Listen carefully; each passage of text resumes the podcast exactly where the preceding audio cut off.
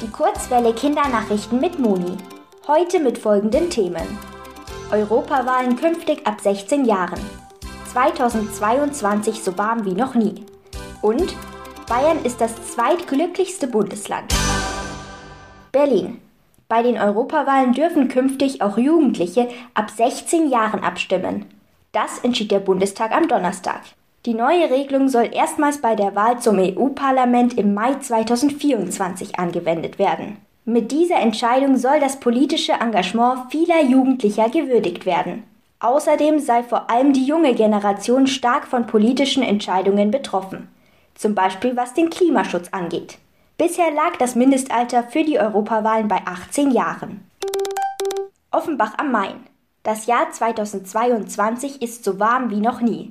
Das gab der Deutsche Wetterdienst am Montag bekannt. Die ersten zehn Monate seien in Deutschland die wärmsten seit Beginn der Wetteraufzeichnung gewesen. Die Wetteraufzeichnung gibt es seit über 140 Jahren. Die Durchschnittstemperatur liege dieses Jahr bis jetzt bei 11,8 Grad. Wie 2022 insgesamt in Deutschland ausfallen wird, ist noch nicht sicher. Bayern. Bayern ist das zweitglücklichste Bundesland. Das zeigt der am Dienstag erschienene Glücksatlas für 2022. Er wird jährlich von der Universität Freiburg erstellt. Grund für dieses Ergebnis seien viele junge, gut ausgebildete Einwohnerinnen mit gutem Einkommen.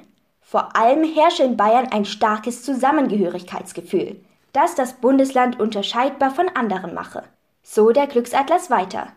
Nichtsdestotrotz hinterließen die Corona-Pandemie und der Ukraine-Krieg in ganz Deutschland Spuren bei den Menschen.